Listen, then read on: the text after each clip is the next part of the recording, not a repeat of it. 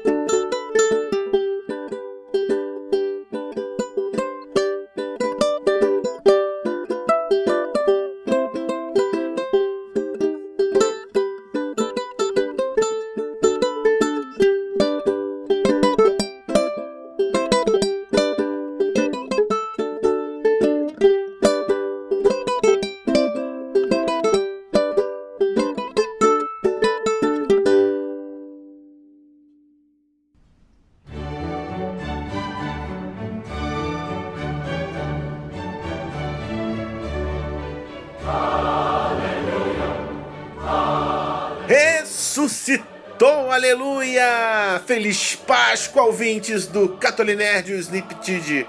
Curiosidades sobre a vida católica. Eu sou Gabriel Cruz Beluga e não tem outro assunto para falar hoje, cara. Não existe outro assunto para falar neste domingo, que é o domingo dos domingos, o domingo de Páscoa, a festa mais importante da Igreja Católica. Mais importante que qualquer outra comemoração que você possa imaginar dentro da igreja muitas pessoas começam a pensar, pô, mas o Natal é tão mais bacana, aquelas musiquinhas, a troca de presentes, os presentes são tão mais legais do que ovo de chocolate e tudo mais. Mas, gente, a grande verdade é que não tem como ah, pensar na nossa fé no cristianismo sem a ideia da ressurreição de Jesus Cristo. Né? Primeiro a gente tem, claro, Natal, a questão de que Deus se fez carne, o Verbo se fez carne e habitou entre nós, mas a Páscoa é muito mais do que isso, a Páscoa é a vitória de Jesus sobre a morte.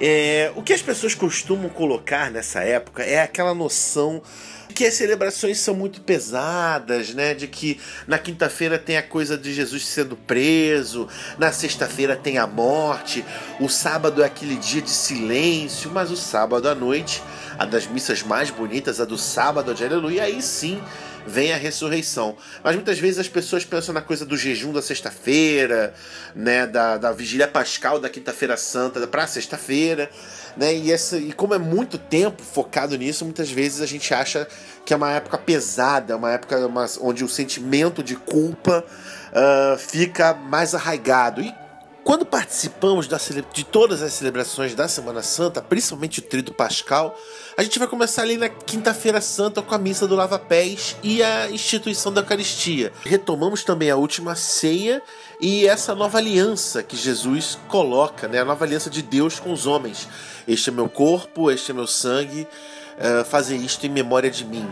E essa é aquela cena que começa, né? Esse uh, para depois vir a prisão de Jesus o relato da paixão que vem na Sexta-feira Santa.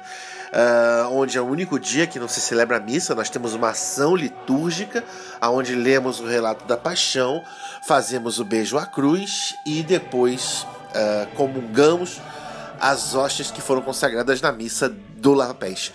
É, e aí, gente, muitas vezes a gente para na cena da morte né? Ficamos muito presos à ideia de nossa, nós matamos Deus, culpa nossa. Que culpa temos? Né? Muitas pessoas acusam, inclusive os católicos, de ficar adorando o Deus morto, quando coloca a imagem de Jesus crucificado e tudo mais. Mas primeiro que o católico não adora a cruz. Né? E segundo, que para um católico a cena da cruz não é, não é para reforçar a ideia de culpa, mas sim uh, entender o abraço que Cristo fez à humanidade, né? o gesto que lhe dá de se doar a ponto de uh, doar a própria vida para salvar a humanidade. E eu vou corrigir, não é salvar a humanidade, é salvar a mim, salvar a você que está ouvindo esse programa. Né? Então, na verdade, o gesto maior, né, quando a gente está diante de Jesus crucificado, é de olhar para esse sacrifício como um gesto de amor por mim, por cada um de nós.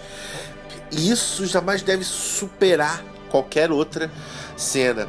É, e aí é interessante a gente entender o seguinte: é, quando Jesus se faz homem, ele assume toda a humanidade, né? ele vive tudo, tudo que o ser humano viveu, menos o pecado.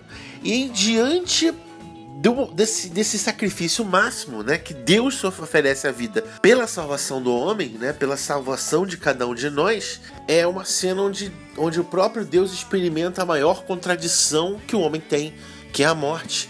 Um desejo de justiça, de beleza, de felicidade, que no final acaba. É, a morte de Cristo passa a dar sentido à maior das nossas contradições, que é o fim da vida, que é o fim de um desejo que nós temos, que é o desejo de ser eternos. E é aí que vem o grande pulo do gato. No sábado de Aleluia e domingo da ressurreição, justamente Deus vence essa morte. Ou seja, ele não só dá um significado a, a, a, essa passagem nossa, como ele justamente propõe uma vida nova, uma ressurreição não só é, metafórica, mas como também física.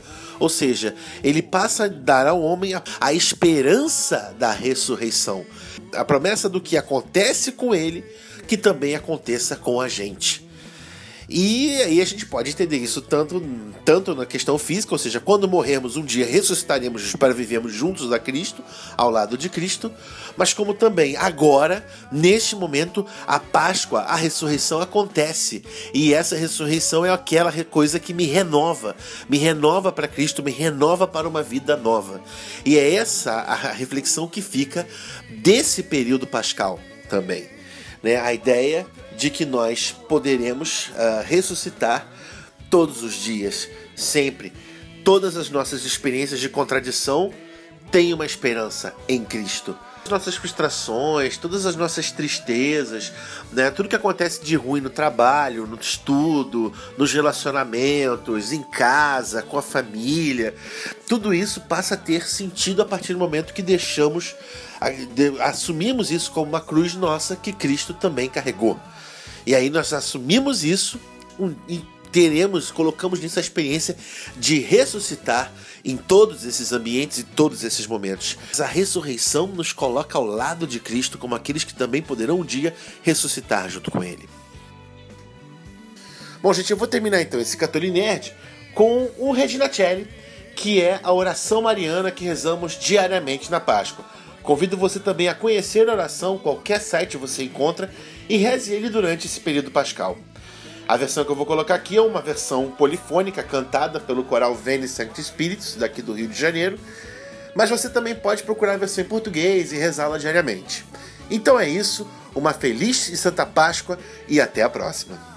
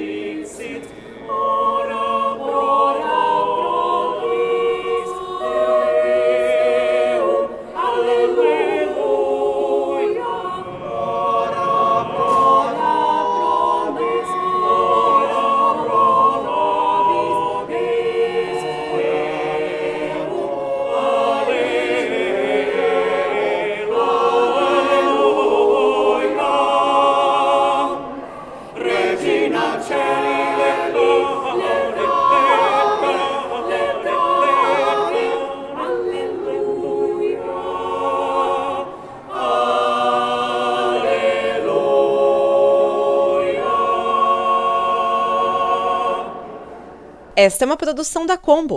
Confira todo o conteúdo do amanhã em nosso site comboconteúdo.com.